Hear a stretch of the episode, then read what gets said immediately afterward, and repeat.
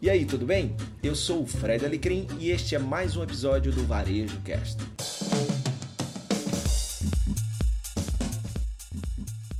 Gente, o Leituras, como sempre, é, eu gosto de apresentar aqui. Ele tem quatro momentos.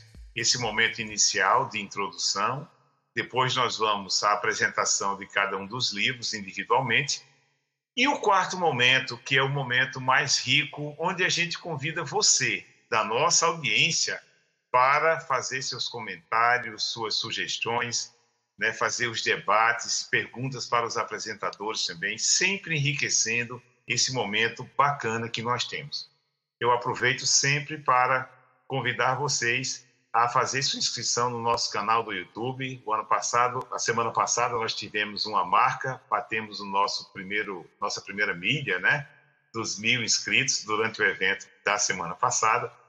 E também convidar você para ativar o sininho, porque com isso no YouTube você sempre recebe as notificações das novas, dos novos eventos né, que nós estamos fazendo. O Leituras Conectivas acontece toda terça-feira, às 20 horas, e é sempre uma, um momento muito agradável né, na nossa vida. Bom, vamos então à primeira apresentação.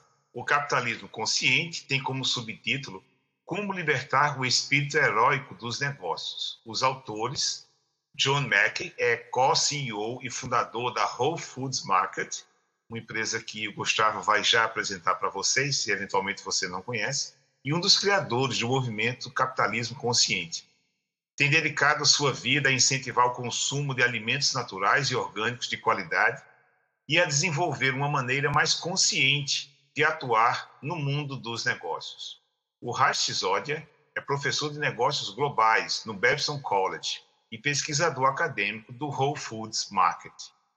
Prestou consultoria e ministrou programas executivos para várias empresas, incluindo AT&T, Nokia, LG, né? LG, Kraft Foods, eh, Siemens, Volvo, IBM, Walmart, McDonald's e outras empresas líderes de mercado. Então, vamos à nossa primeira apresentação, Gustavo, com o livro uh, Capitalismo Consciente. Deixa só eu colocar aqui a sua apresentação no ar, Gustavo. Pronto. Já estamos Beleza. com a sua apresentação aí. Obrigado, Kleber. Boa noite, pessoal. Vamos aqui falar sobre o livro Capitalismo Consciente: Como Libertar o Espírito Heróico dos Negócios. É, o livro, como o Kleber falou, é escrito pelo John Mackey e o Raj Sisodia, certo? E ele é dividido em uma introdução é, falando sobre o capitalismo, os quatro princípios do capitalismo consciente, né? É, o primeiro princípio do propósito maior, o segundo princípio da integração dos stakeholders, o terceiro princípio da liderança consciente, o quarto princípio da cultura consciente e, encerrando o livro, o credo do capitalismo consciente. O livro é escrito muito a partir do, do ponto de vista do John Mackey. Né? O John Mackey é um californiano né? É, cresceu nos anos 60 na Califórnia, no, bre, no berço da contracultura, né? e a educação dele, até chegar, e principalmente ao, ao chegar na, na, na universidade, é de uma filosofia política absolutamente progressista, onde o capitalismo é baseado em ganância, egoísmo e exploração. E como é que ele chegou disso a criar uma empresa que é o Whole Foods Market, que é uma empresa é, que cresceu absurda, absurdamente é, e de uma forma bem interessante. Para quem não conhece, é, essa foto aqui é a foto é, real de, um, de, uma, de uma prateleira de um supermercado deles. Você entra no supermercado e é desse jeito. Então, é algo que você tem um, você bota o pé lá dentro e já vê que, que, que tem algo diferente, né? E aí qual foi qual, qual, qual a, a história dele? Ele criou um, um, um supermercado é, de produtos naturais. É, logo depois de, de, sair da faculdade, ele fez isso com, com um grupo de, de amigos, mas era um, um, processo extremamente político, porque era tipo uma cooperativa. E depois de um tempo, ele resolveu criar o Whole Food Market, que seria um mercado só dele, digamos assim, porque ele não conseguia. Diz que era muito difícil desenvolver algo é, quando toda decisão era política, né? que era o caso da cooperativa. E aí, a partir do momento que ele passou a ser, virou um empreendedor, ele disse o seguinte: ó, os nossos é, clientes achavam os nossos preços altos demais, os colaboradores achavam salários baixos, os fornecedores não nos ofereciam preço baixo porque a gente era muito pequeno, as ONGs pediam dinheiro, pediam doação e o governo cobrava taxas, cobrava impostos e cobrava licença sem parar, né? E aí, como é que disso ele, ele progrediu para o, o capitalismo consciente. Né? É, e ele cita o exemplo do feriado do Memorial Day, que é o feriado que, que é dos Estados Unidos é, em homenagem aos, aos heróis de guerra.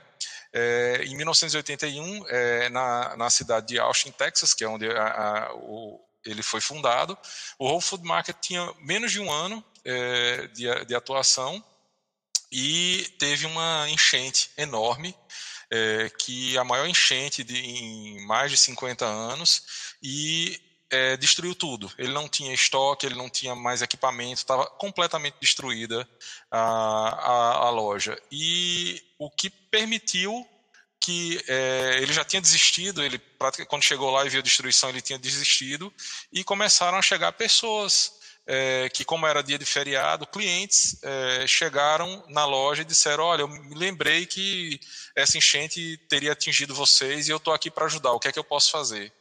E o que ele conta é que é, uma empresa que é avaliada, que é o Whole Food Market, é avaliada em 13 bilhões de dólares e com 90 mil funcionários, nunca teria passado do primeiro ano de vida se não fosse pelo amor e dedicação dos clientes e dos colaboradores no momento crucial da sua história. Então isso daí foi algo que tocou muito, tocou muito ele. E ele é, assumiu essa, essa, essa ideia né, de tentar restaurar a essência do capitalismo, né? É, que, ou seja, o propósito das empresas é melhorar as vidas, a, a, a, vidas, vidas e criar valor para os, para os stakeholders, né? E aí é que surge a ideia do capitalismo consciente. E como é que, como é que surgiu o, o, o princípio do, os princípios do capitalismo consciente, que são quatro princípios, né?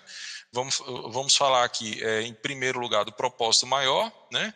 É, a orientação para os stakeholders, e aí, no caso dos stakeholders, são os envolvidos que, é, tanto no nível mais próximo de clientes e, e, colaboradores, como em outros níveis também, como o meio ambiente, é, até concorrentes, inclusive, certo?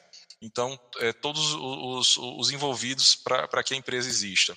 A liderança consciente e a cultura consciente, né? E a gente começa falando do propósito maior, né? É, e como é que surgiu? Esse foi, foi o primeiro fundamento da, da, do, capitalismo do capitalismo consciente.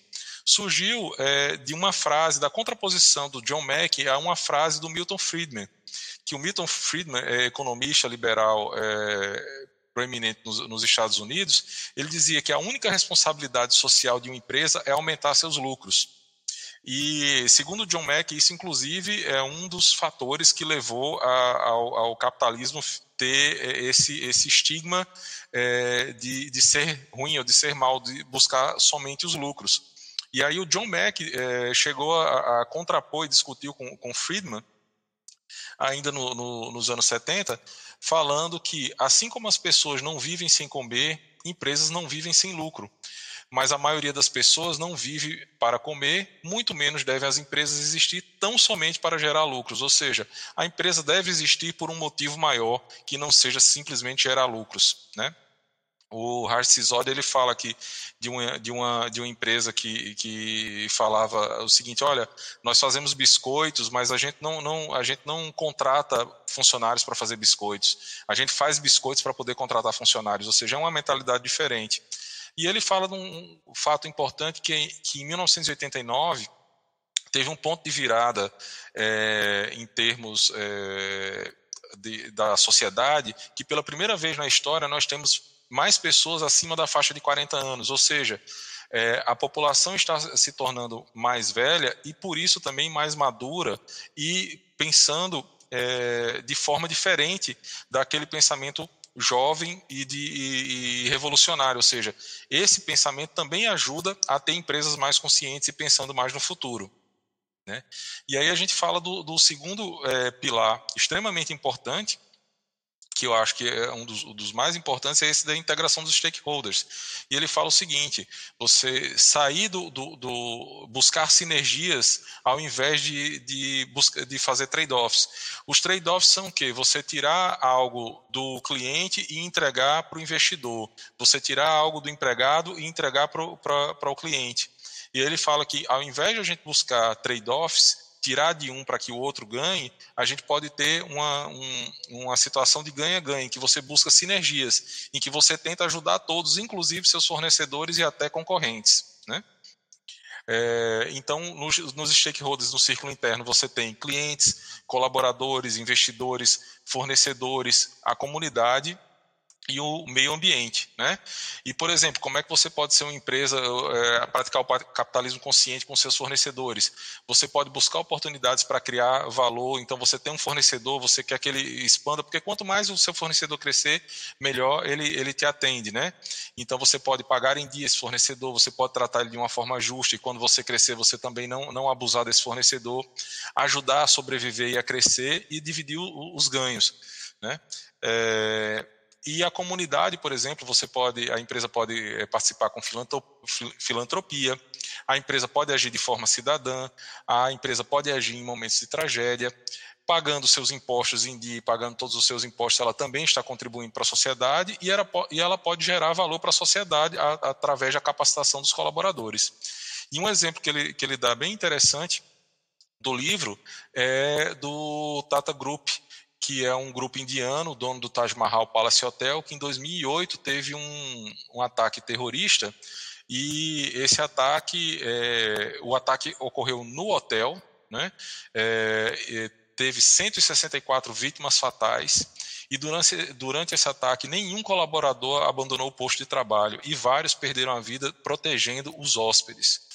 É, o departamento de recursos humanos deles é, cobriu, além das despesas médicas, deu ajuda financeira aos funcionários, aos comerciantes locais, vizinhos, pessoas que estavam passando na, na, na, nas imediações ou na frente do hotel e foram impactados, vendedores ambulantes, né, e até funcionários de hotéis concorrentes.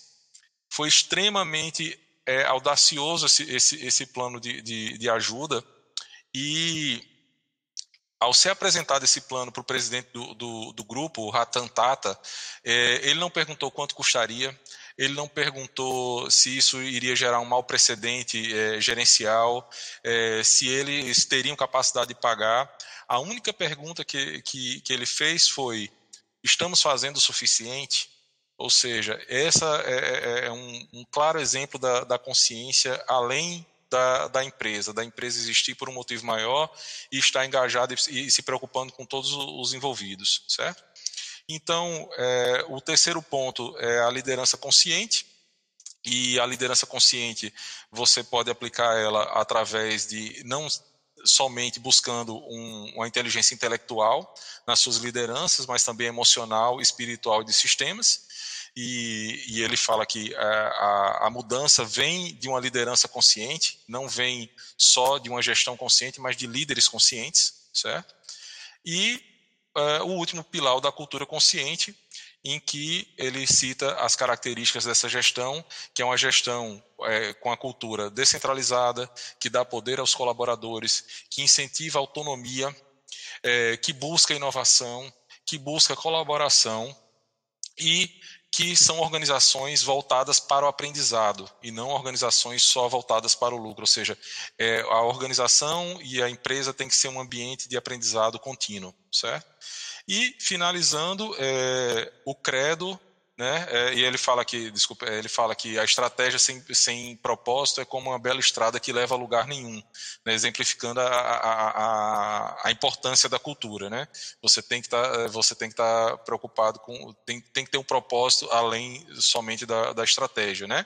E finalizando com o credo do capitalismo consciente, ele diz que um dia toda empresa irá operar com um sentido de propósito maior, integrando os interesses de todos os stakeholders, desenvolvendo e elevando líderes conscientes e construindo uma cultura de confiança, responsabilidade e cuidado com o próximo.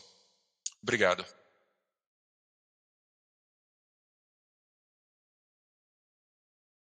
Ok, bacana. Obrigado, Gustavo. Que apresentação, Obrigado. né? Gente, olha, vocês fiquem à vontade para ir colocando já suas perguntas, seus comentários. Eu vou, na sequência, trazer o, segundo livro e o Fred para, no, no, momento final, a gente fazer os debates. Então, obrigado, Gustavo. Que apresentação clara né, e leve né, também. É, deixa eu colocar, então, aqui o meu slide no modo animação. Nós vamos agora ao livro Uncontainable, né, como a paixão, o compromisso e o capitalismo consciente construíram um negócio, né, é, onde cada um, de certa maneira, dirige, né, cada um comanda. É o Kip Tindall. O Kip Tindall é cofundador e ex-presidente, CEO da The Container Store, é uma loja também que eu conheci através do Fred Alicrim, né? E depois tive a oportunidade de conhecer pessoalmente e ele vai falar já também da, da experiência dessa loja. Ah, é uma loja de produtos para organização de vida das pessoas que abriu suas portas em Dallas em 1978. O Tinder recebeu inúmeros prêmios, incluindo o Empreendedor do Ano da Ernst Young, Inovador do Ano da Federal Nacional do Varejo, Federação Nacional do Varejo dos Estados Unidos e o Prêmio Medalha de Ouro. Atualmente, ele atua como co-presidente da Conscious Capitalism Incorporation, né, que é uma empresa que atua aí em relação ao capitalismo consciente. Então, nós vamos passar agora ao nosso segundo convidado da noite, o Fred Alicrim. Deixa eu só colocar aqui a apresentação do Fred. Ok, bacana. Vamos lá, Fred.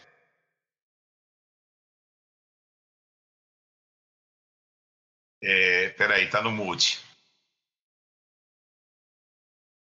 Tá no, tá no... Pronto.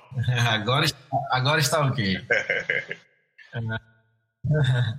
e como é bom, então, eu estava falando que, pô, parabéns, Gustavo, como é bom a gente ter hoje no Leituras dois livros que é, são representativos né, desse movimento tão bacana que provoca aí o repensar do capitalismo. Né? Então, hoje eu vou falar do Uncontainable, que é o livro que conta um pouco da história do Keith Tyndall, né, e já fazendo aí uma, uma conexão com o livro do, do Gustavo, com o Capitalismo Consciente, o, o Keith Tyndall ele foi amigo de faculdade do John Mack, né? então isso é bem interessante. Então olha que como tem essa conexão né, do, da The Container Store junto com um, o Whole Foods, capitalismo consciente, tudo isso. Então, o Uncontainable ele fala como paixão, comprometimento e capitalismo é, consciente construíram um negócio onde todos prosperam. Que é a relação que o Gustavo já falou ali do win-win-win que eles falam, né? Então, o livro traz muito isso. Para quem não conhece a The Container Store, é, sou apaixonado por essa loja, é super bacana. Foi fundada em Dallas, Texas, em 1978. Hoje é, eles têm em torno de 92 lojas nos Estados Unidos. Ah, em 2007, né, eles fecharam um acordo com um fundo de investimentos chamado Leonard Green Partners. E hoje esse fundo de investimento é majoritário da empresa. Eles tiveram em 2019 um faturamento em torno aí de 900 milhões de dólares, tem em torno de 5 mil funcionários.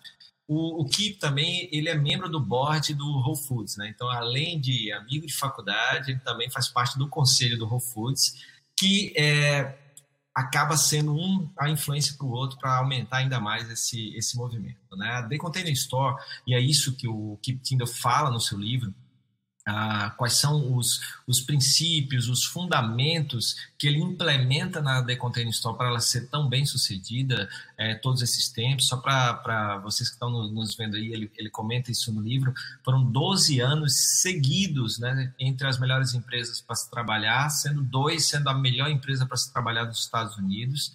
E aí ele conta essa história aí.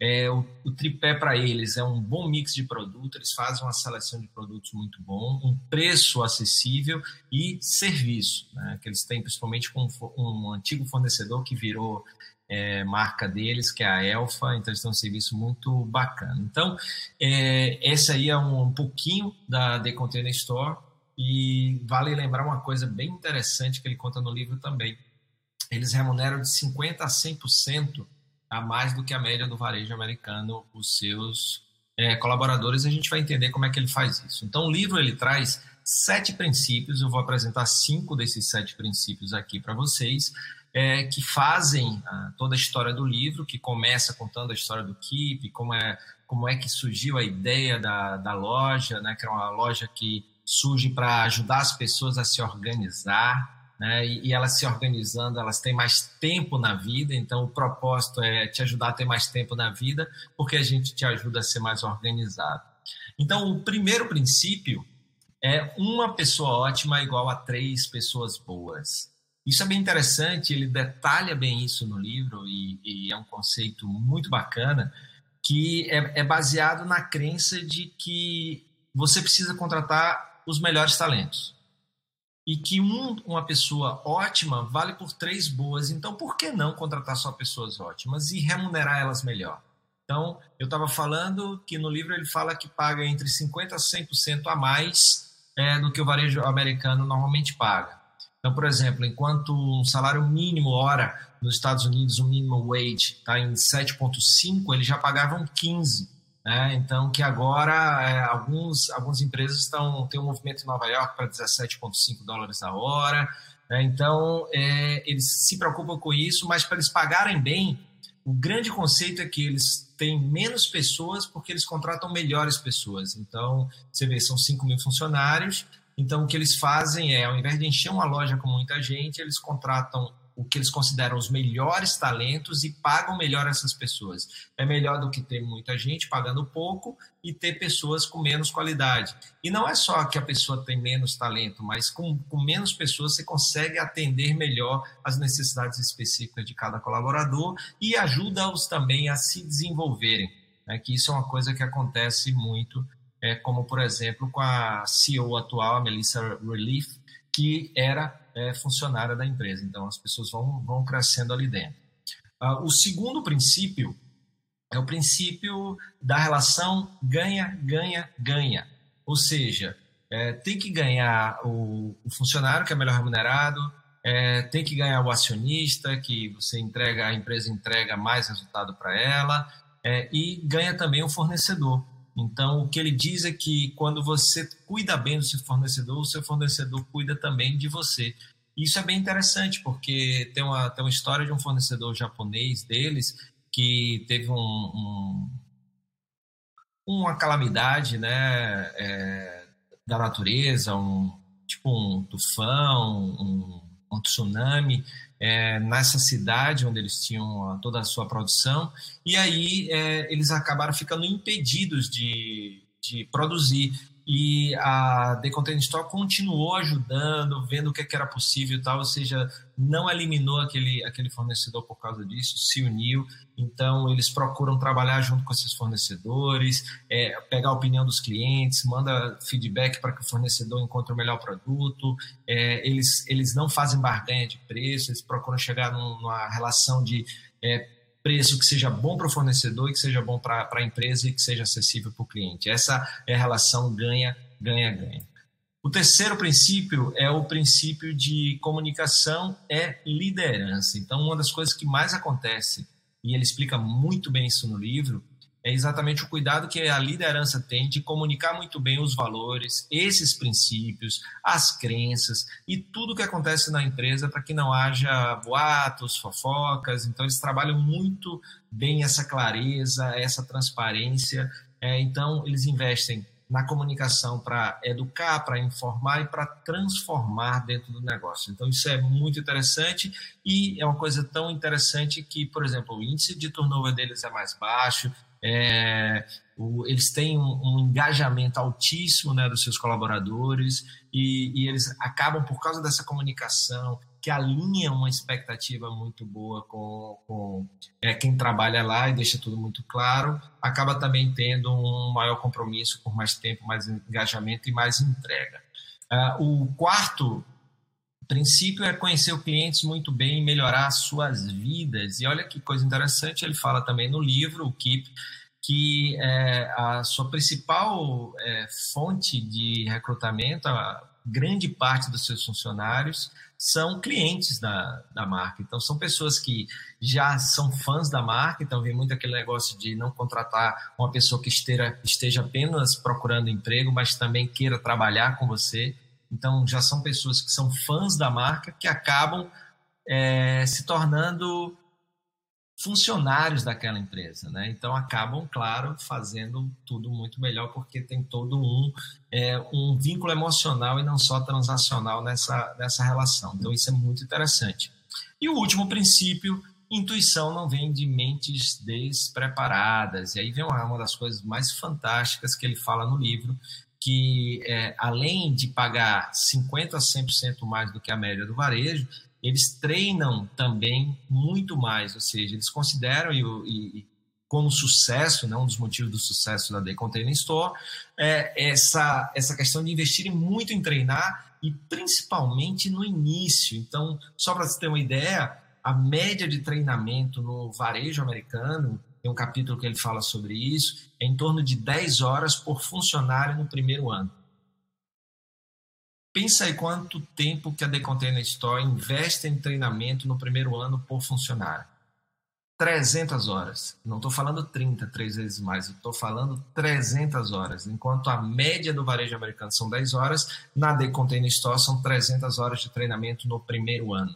É, por quê? Porque eles acreditam que aí é, que é o momento mais importante para ter o desenvolvimento, a integração e o entendimento, ele poder entregar é, tudo aquilo que que é expectativa e que está ali nos princípios e nas, na crença da marca. Então, é, é, muito forte. Então, como é que eu consigo é, pagar melhor? Eu tenho menos gente, só pessoas que entregam mais porque são mais talentosas. Como é que eu consigo que essas pessoas entreguem mais, além de serem talentosas? Eu invisto muito em treinamento, principalmente no primeiro ano. Então, isso aí faz toda a diferença nos resultados. Então, ele fala desses sete princípios, principalmente esses cinco, né, e tem todo esse conceito que vai da relação ganha-ganha com, com os fornecedores, é, de conhecer bem os seus clientes, suas necessidades, para desenvolver junto com seus fornecedores. Tem essa questão de quem ele coloca para dentro, como ele trata e como ele remunera. E, claro, para ter gente boa pensando e desenvolvendo ideias, essas pessoas precisam estar preparadas para isso. Tem muito treinamento para preparar as pessoas.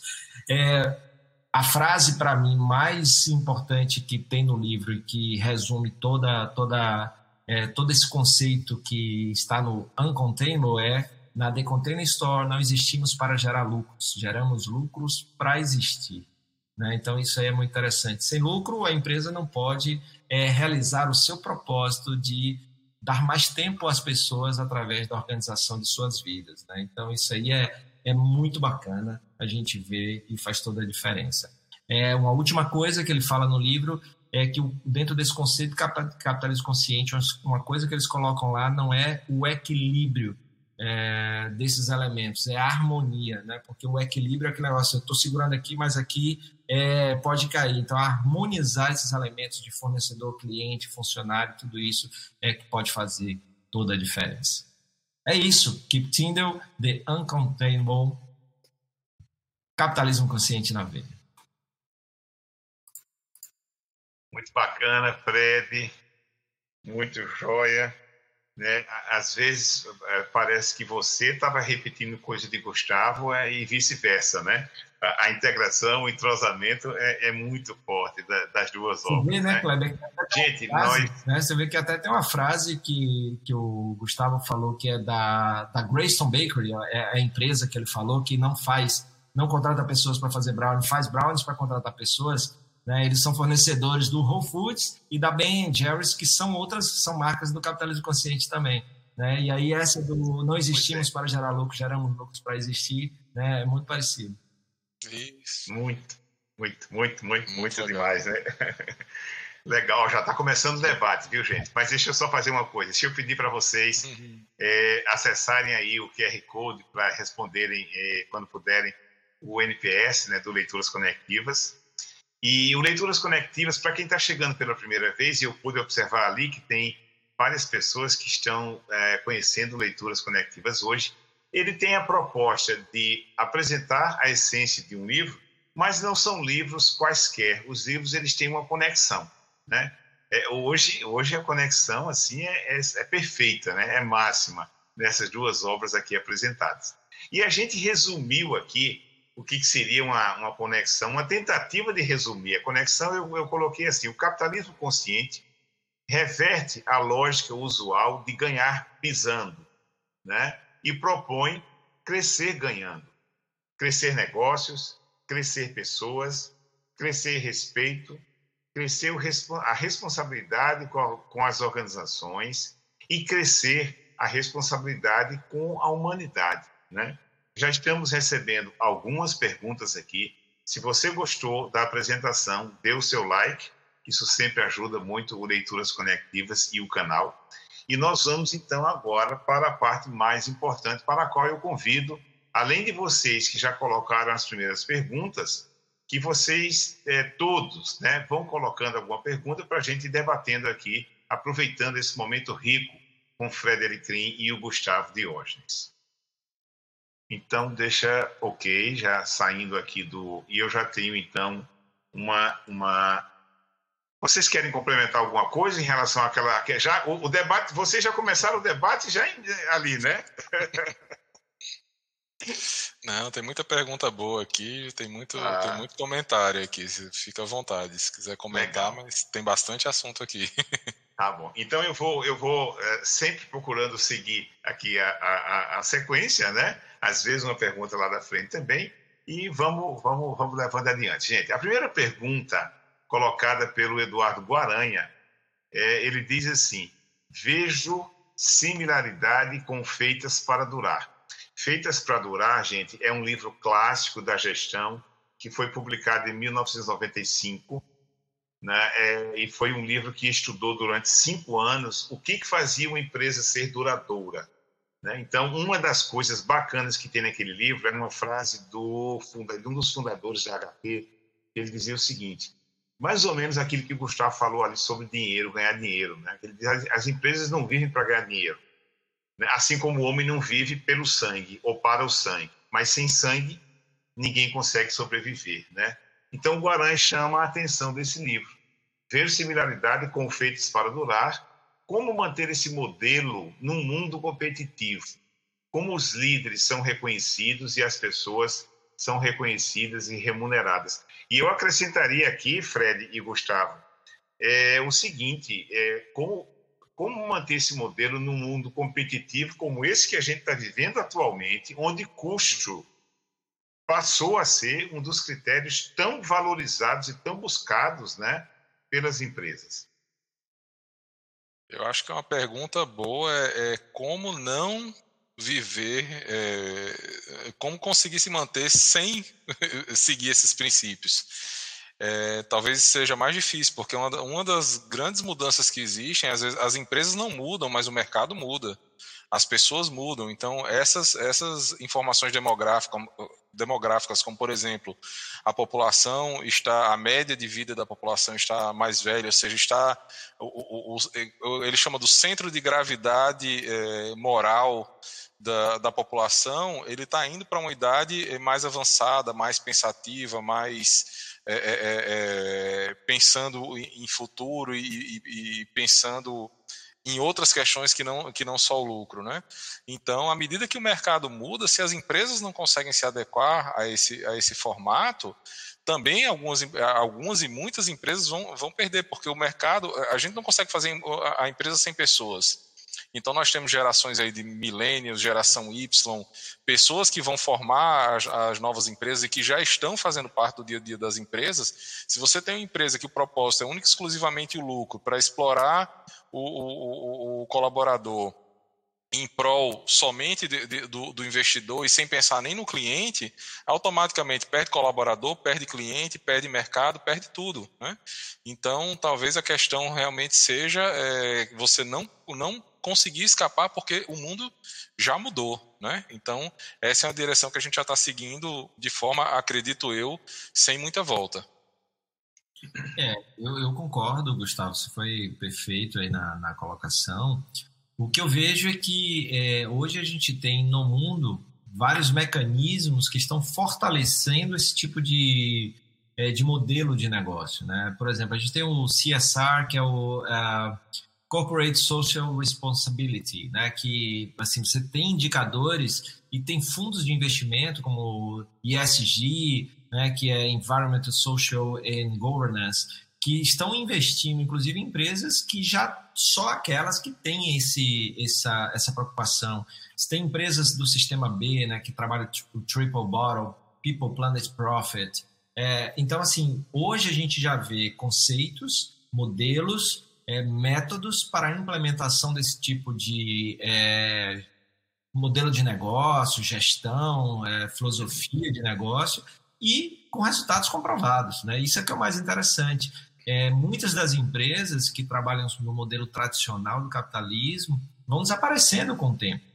Né? E essas outras que abraçam ah, o ganha, ganha, ganha, ganha, é, todo mundo quer que ela continue vivendo. Né? Então, para isso, você tem um colaborador mais engajado, você tem um fornecedor mais engajado, você tem um cliente que não, não, não basta o que você vende, mas também o que você defende, que é o que o Roy Spence fala.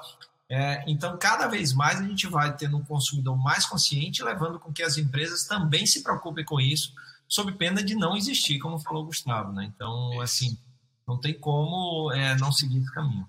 E uma coisa legal, já que ele citou Feitas para Durar, é que tem um estudo do próprio Raj Sisodia e do, do capitalismo do, do, do da Organização do Capitalismo Consciente, que eles compararam as empresas do, do, do, do capitalismo consciente com as empresas do, do, Feitas para Durar, que são empresas selecionadas única e exclusivamente pela, pelo, pela performance financeira, Sim. e o grupo de empresas do, do capitalismo consciente estavam com resultados 10 vezes maior do que as do, do Feitas para Durar. Então, tem alguma coisa aí interessante, né, para se analisar. Engraçado, Gustavo, que quando você estava falando agora nessa no início dessa sua resposta, me veio aqui um, um insight que foi, olha, existem até organizações ou empresas sem fins lucrativos, mas não existem empresas sem pessoas, né? Isso. então é, é, interessante como pessoas hoje, é, é eu estava hoje à tarde participando de uma também de uma live, a pessoa falando de logística, é incrível, Fred, como pessoas no, assume né, um papel relevante. E, e, uma coisa que eu também é, observei, Fred, nos cinco princípios que você apresentou naquele slide, três eram diretamente ligados a pessoas. É uma coisa muito bacana. E por falar em pessoas, eu trago agora uma pergunta de Francisco Dalcenter, que ele diz assim: no Brasil, um CEO tem remuneração equivalente a até 663 vezes maior que a média paga aos funcionários de sua respectiva empresa. Seria esse um exemplo de capitalismo que precisa ser mais consciente? Totalmente, totalmente. Mas eu vou dar uma notícia que não é boa. Isso não é só no Brasil. Nos Estados Unidos acontece a mesma coisa. Inclusive, em momentos como esse, a gente vê grandes marcas demitindo muitas pessoas nesse momento de pandemia, mas não abrem os seus é, CEOs, o pessoal do C-Level não abre mão dos seus bônus. Então, se você pegasse, por exemplo, olha, esse ano é de um ano difícil, a gente vai abrir mão dos nossos bônus para não demitir ninguém. Né? Mas ninguém abre mão do seu bônus. Então, de alguma, você precisa de mais consciência. Eu, eu já falei aqui no, no, nos livros, é, a gente estava falando do, do Dan Price, que é um cara é, de uma, uma empresa consciente na Califórnia, é, de meios de pagamento para pequenos negócios, que ele fez uma pesquisa e percebeu e estudou isso profundamente e viu que nos Estados Unidos 70 mil dólares ano faz uma pessoa deixar de ter dinheiro como problema, porque ela tem toda ali aquela vida básica necessária bem atendida. Então, o que, é que ele fez? Ele abriu mão do bônus dele e fez com que toda a organização ganhasse no mínimo 70 mil dólares por ano. O que, é que a empresa, o que, é que a, o colaborador dá em troca? Engajamento, é, trabalha mais, trabalha melhor. Então a gente tem isso é muito grande. Então eu, eu concordo contigo, sim. Só não é só aqui no Brasil, mas concordo que esse é um modelo que precisa ser mais consciente. E no caso específico do Whole Foods Markets, eles têm um, eles usam um parâmetro de 19 vezes a diferença entre, o, entre a média e o maior salário da, da, da empresa, bem abaixo das 600 vezes aí. Exatamente. E 600 vezes é a média do Brasil, né? É, mundo afora, isso pode chegar a mil, duas mil vezes a diferença de remuneração. É, realmente, esse, esse assunto de ganha-ganha, né, é, ele é muito polêmico e ele é muito provocativo, né? E aí, nessa linha, o Fernando Trigueiro traz uma pergunta também que ele diz assim: as empresas brasileiras têm uma cultura perde-ganha, ou ganha-perde, né?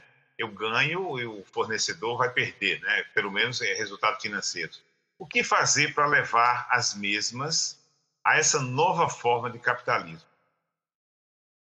É, isso daí, pelo, uh, pelo conceito do capitalismo consciente, ele fala: você não tem empresa consciente sem líder consciente. Então é um processo top-down, é um processo que tem que vir de cima.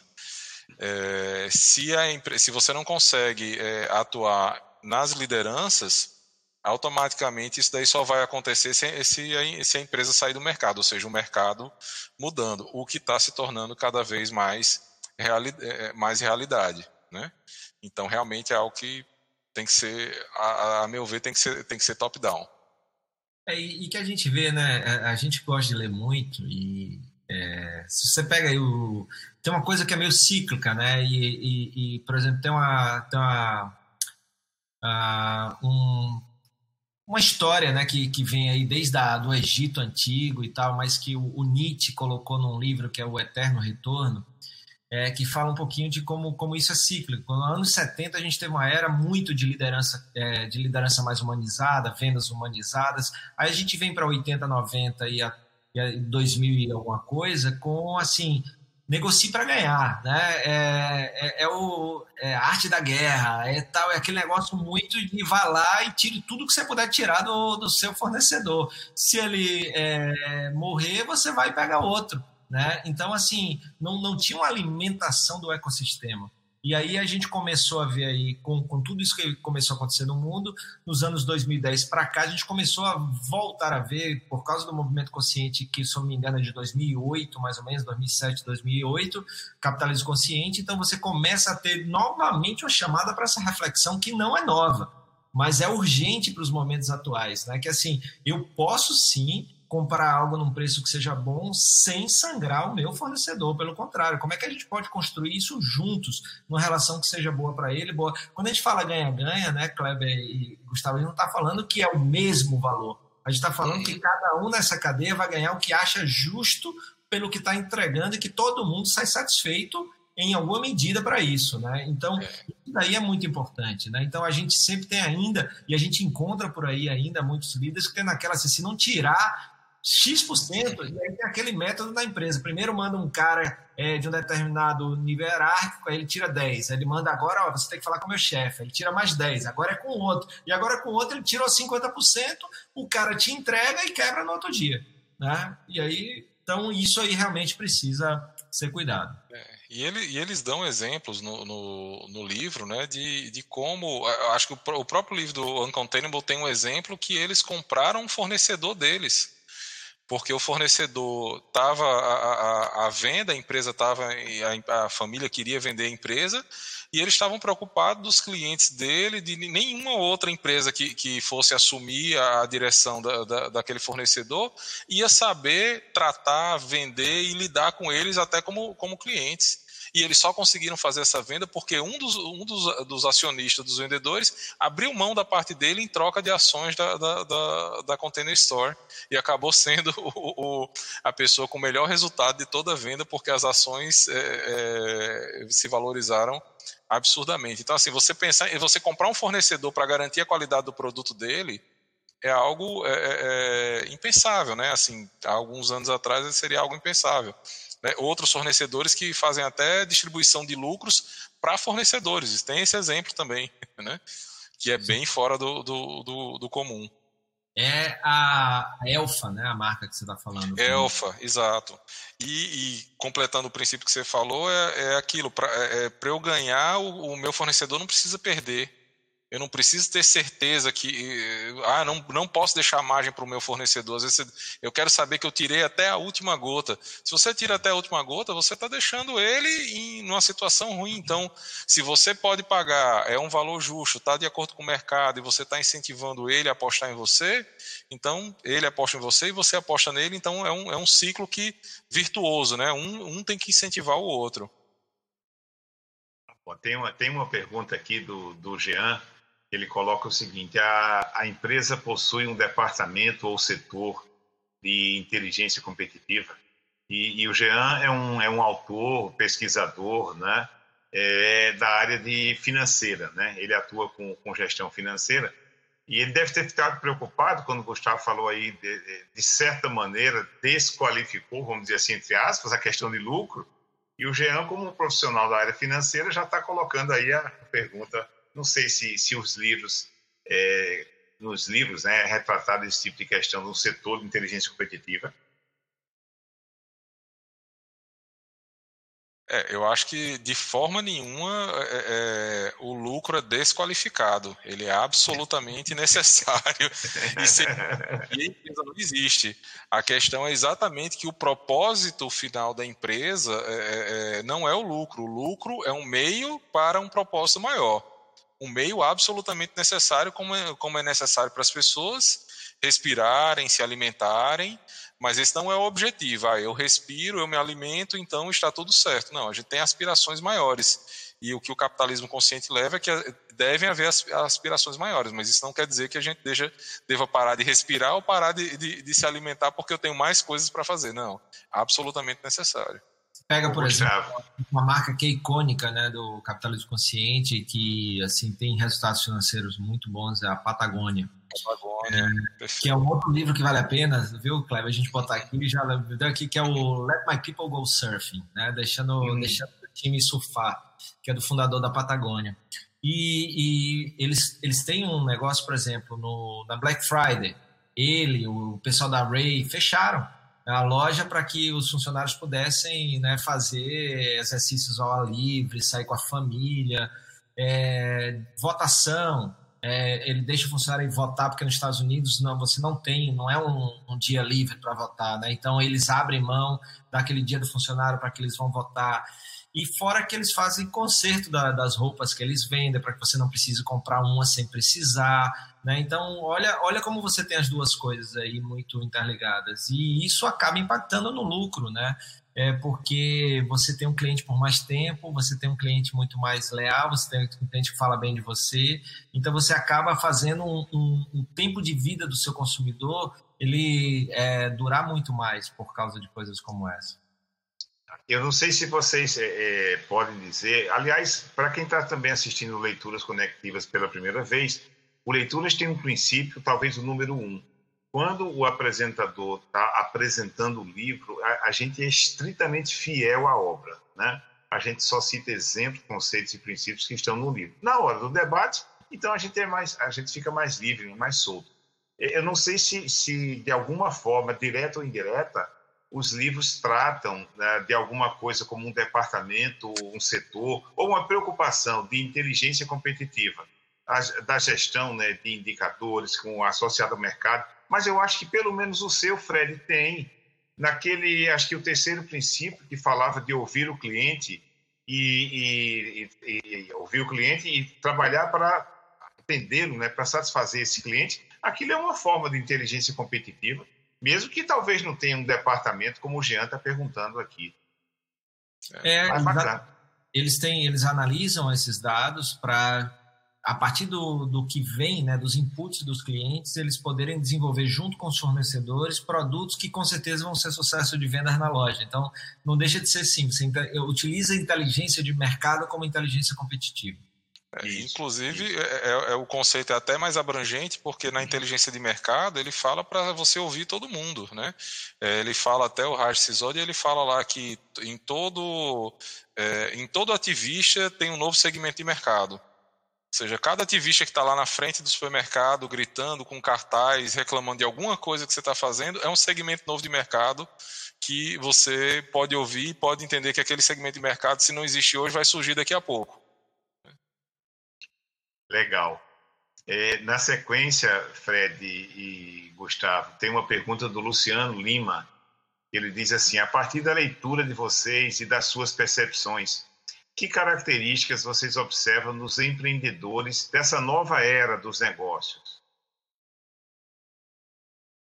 É, tem, uma coisa até que você comentou, Kleber, já no, no, início do nosso debate, que é que é o ser humano passa a ser é, a empresa deixa de ser customer centric e passa a ser people centric. Né? Então, é, você passa a enxergar pessoas. Né? Então, o fornecedor é, é ser humano, é, o cliente é ser humano, é, o funcionário é ser humano. Então, é, na hora que você enxerga isso e tenta gerar uma conexão, você desenvolve muito mais empatia para entender ali onde cada personagem daquele se encaixa na sua comunidade de servir e na comunidade servida.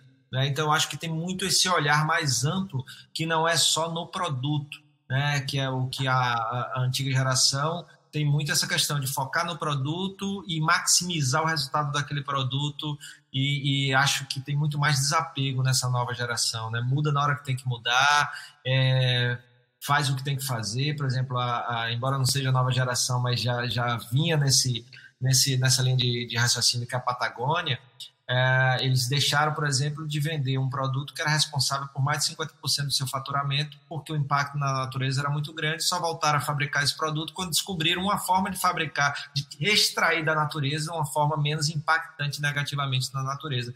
Isso é muita consciência, né? É, e, e, não, é pra, não é qualquer um tem coragem também de tomar uma decisão dessa. Da Patagônia, é, qual é a linha de atuação dela, produtos? São, são produtos para práticas de esporte outdoor para né, é, assim, então tem, tem de roupa para o inverno, para quem vai esquiar, a quem vai fazer hiking. Ah, então... Inclusive, eles têm uma campanha permanente para você não é, jogar fora ou fazer doação, que você leva uma roupa lá rasgada da Patagônia, eles costuram de volta para você continuar usando. Então, isso é uma campanha deles é, permanente. E nessa. Oi. Não, e eles eles estão com um crescimento em média de 40% ao ano na no e-commerce deles é, de roupas usadas, né? Então eles entraram na economia circular, que é uma outra coisa também que é, que é muito forte hoje. Aliás, a gente até podia pegar uns livros, Fred, sobre economia circular também. Né? Muito legal. 2000, 2021, possivelmente. É, do produto que tem começo e fim para você fazer ele ser um produto infinito, né? Ele está sempre sendo, né? Ok. Gustavo, quer complementar alguma coisa essa pergunta do Luciano? Não, Senão vou para a próxima. Que, não, acho que isso que o Fred falou, é pensando, pensando em pessoas, é, se adaptando, não focando no que se está fazendo, mas no que, no que se está entregando. Então, ah. parar de foco, minha empresa fez isso, minha empresa fez aquilo, mas qual é o resultado e o valor que você está entregando para pra, as pessoas, para a comunidade, ou seja, parar de olhar para o próprio umbigo. Então, isso daí é, um, é uma característica de, desse, desse novo empreendedor, digamos assim. Legal. A próxima pergunta eu tenho aqui para vocês, do Robin Pagano. É, numa cultura onde muitos empresários veem os funcionários como preguiçosos e os empregados veem os empregadores como inimigos, né, isso infelizmente é fato em, em muitos lugares, uhum. como fazer para implantar o capitalismo consciente? É, isso aí é total ausência de consciência, né? Então, é, é total ausência de consciência de, de todos os lados, né? Então, é, na hora que, que a gente deixar, e aí não é um problema só dos negócios, eu acho que esse problema que o Rob traz, ele é, ele é muito verdadeiro, mas ele é uma, um fruto de algo muito maior, né? que é a educação, que é a sociedade que a gente tem, porque é uma polarização. Então, é tipo assim, ou você é chefe ou você é empregado, quem é empregado não gosta de chefe, quem é chefe não gosta de empregado.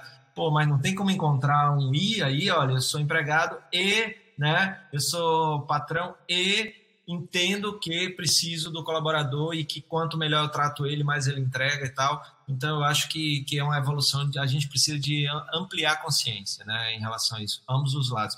É um desafio muito grande porque não diz respeito apenas ao mundo dos negócios. Isso. E é, você estando na cultura, se você é o empresário, se você é o, é o, o dono, é o líder da, da empresa, você tem todas as ferramentas na mão para começar, começar a implementar isso. É, é a maior responsabilidade. E se você é o colaborador, você sempre tem a oportunidade de ver empresas que estão praticando isso, né? Você não é obrigado a, a, a espero, né, que tenham grandes oportunidades para que a pessoa não seja obrigada a suportar trabalhar numa empresa que não, que não segue nenhum desses princípios, né? Então essa busca por, por princípios melhores deve ser constante. É, tem mais uma pergunta aqui do Robin, eu acho bem interessante, e, e, até pelo fato de que os dois livros eles são livros americanos, de autores americanos, né? É, naturalmente que a pergunta aqui do Robin não será em, em cima do livro, possivelmente, mas da experiência de vocês. Que empresas no Brasil vocês é, conhecem né, como praticantes de capitalismo consciente? É, olha, é um, um, Robin, eu acho que um, uma dica boa, você pode entrar, por exemplo, no, no site do Sistema B Brasil, né, essa certificação que, que certifica exatamente empresas que é, vão além do lucro, né, que cuidam, por exemplo, é, eu bati um papo no evento há uns 15 dias com a Paraíso Verde, que é uma empresa que produz óleo de coco e alguns outros derivados do coco no sul da Bahia. Se você vê o processo do cara que está no site, é uma coisa incrível o cuidado que ele tem. É, ele só produz, é, ele só compra o coco de quem está num raio de X quilômetros ali, porque é para comprar da comunidade, para formar a comunidade. É tudo feito organicamente, é tudo feito com energia limpa. É, a própria certificação é, de produto orgânico, é um sistema de certificação colaborativa, um certifica o outro, se um perde o certificado, todos perdem. Então, assim, é muito interessante, eles têm bons resultados com isso. Então, Paraíso Verde é um exemplo disso, tem a Dengo, né, que é uma, uma marca de chocolate da, de um dos fundadores da Natura, que também faz esse processo de cuidar desde o produtor do, do cacau até toda a, a, comunidade, como ela é feita e tal. Então, tem, tem, tem muita marca bacana. Tem a Usaria na Bahia, que eu sempre falo sobre, sobre ela, moda consciente. Então, tem, tem vários exemplos. A Insecta Shoes, tem, tem várias. Legal, não. Aí, aí o, o, o, expert aqui é, é o Fred, né? Nessa área. Eu ia falar na mas eu acho que vale a pena. Uma das coisas que se fala no livro do Capitalismo Consciente é que capitalismo consciente é tomar decisões difíceis. Então, se a gente observar empresas que tomaram decisões difíceis, é, ou seja, a, abrir mão de um faturamento, como é o caso da, da, da Patagônia, é, ajudar um fornecedor no momento de pandemia, porque aquele fornecedor praticamente zeraram seus pedidos e você conseguir garantir, ó, oh, eu vou adiantar seis meses de pedido para você ter um, para você não precisar demitir ninguém, ou seja, se preocupar com o fornecedor e com os funcionários do, dos fornecedores. Então, acho que se a gente buscar esses exemplos aí, a gente consegue achar empresas que se encaixam nesse nesse modelo e que não é algo que você vai achar uma empresa 100% capitalismo consciente, algumas muito mais do que outras, mas é, é, algo que, que com certeza nós vamos achar muita, muita gente. E esse momento de pandemia ajuda a revelar, a separar o joio do trigo, né? Quem realmente está tá, tá preocupado com, com, com os stakeholders, está preocupado com, com, com a cadeia como um todo, e quem está preocupado só com o seu próprio lucro. E, e vai até um ponto, né, Gustavo? É, eu estava vendo uma pesquisa da, do Instituto Edelman, estava mostrando que durante a pandemia é, no Brasil as empresas que mais conseguiram ou não sofrer ou sofrer menos, eu não estou falando só daquelas que tinham produtos essenciais, foram empresas que apresentaram duas características: inovação e compassividade. Né? Então, a compassividade é uma característica de uma empresa consciente, por exemplo. Né? Então, você não ser oportunista, você se preocupar com o outro. Né? E a gente viu vários exemplos aí de marcas que se destacaram no momento difícil exatamente pela compassividade. Gente, estamos chegando aqui no nosso limite né, de tempo, pelo menos o programado. Mas, é, então, então, é, mas é, é, isso, é, isso, que eu ia colocar. Mas tem uma pergunta aqui do Rob que não dá para sair sem ela. Né? Eu, eu posso... é, meu, meu... Lucro é meio ou consequência? Claro, Fred, manda ver. Como eu sou do, do, da não binaridade, da não dualidade, eu acho que lucro é meio e consequência. Ele, ele é meio para que a empresa realize algo maior, como a gente falou aqui, né? ela não existe é, para gerar lucro, ela gera lucro para existir, ou seja, o lucro é o meio, mas o lucro também é consequência, porque se você fizer tudo isso de forma consciente, você vai ter mais e melhores resultados, como comprova a pesquisa é, que o Gustavo falou aí, é, no, na comparação com as é, feitas para durar. Né? Então, eu acho que as duas são as duas coisas. Eu concordo plenamente. Eu ia dizer que a, a resposta lucro é meio consequência, a resposta é sim. Legal, então, bacana. Gustavo, Fred, é chegada a hora então da gente ir encaminhando né, para os finalmente. Eu passo a palavra para vocês fazerem os comentários, os comentários finais, alguma coisa que vocês gostariam de ter dito. Gustavo, se puder resgatar aquela história, a sua primeira visita na Whole Foods. Sim, isso daí, olha, 2002 eu estava em, em Nova York com fome, vi uma passando, vi uma escada rolante, lá embaixo eu vi algumas coisas assim, eu disse, ah, deve ter alguma coisa para comer aqui. Desci, olhei e era um supermercado, mas também tinha sushi, também tinha algumas coisas. E eu nunca tinha visto um supermercado tão bonito na minha vida. Eu, eu, na época eu tirei, eu, eu, tirei, eu tirei uma foto, eu estava até buscando ver se eu conseguia achar essa, essa foto que eu devo ter guardado em algum local. E mandei para um amigo aqui no Brasil. Eu disse: Gente, olha, eu nunca vi um, um supermercado tão arrumado, dá, dá vontade de, de. E a segunda característica era que tudo era absolutamente saudável. Então, assim, tinha tudo de uma forma bonita, apresentada e de, de, de, de, uma forma fantástica. Assim, me marcou sem eu saber, até sem eu, sem eu, eu, eu gravar o nome do, do, do, do, saber que era uma cadeia. Era a primeira vez que eu estava entrando. Então, assim, é algo que, que a, a essência da empresa aparece na, na, naquela primeira impressão. Você chega lá e você tem aquele impacto de que é um ambiente diferente, que é um ambiente que tem um propósito. E eu fui descobrir a história, fui descobrir a empresa 15 anos, 15 anos depois, praticamente. Então, assim, acho muito interessante isso de você não, sem aviso nenhum, sem ninguém, sem ninguém dar, dar, dar a dica, você chegar e, e, ser impactado por um local. Coisa que a Container Store também, é, é, é quando o, a história lá que o, o pai do, do, do, do Keep Kindle disse: Meu filho, jura que você vai abrir uma loja para vender caixa vazia? E eu nunca vi uma loja para vender caixa vazia tão legal que eu é, também marcado. Eu, quando eu tenho oportunidade, eu visito.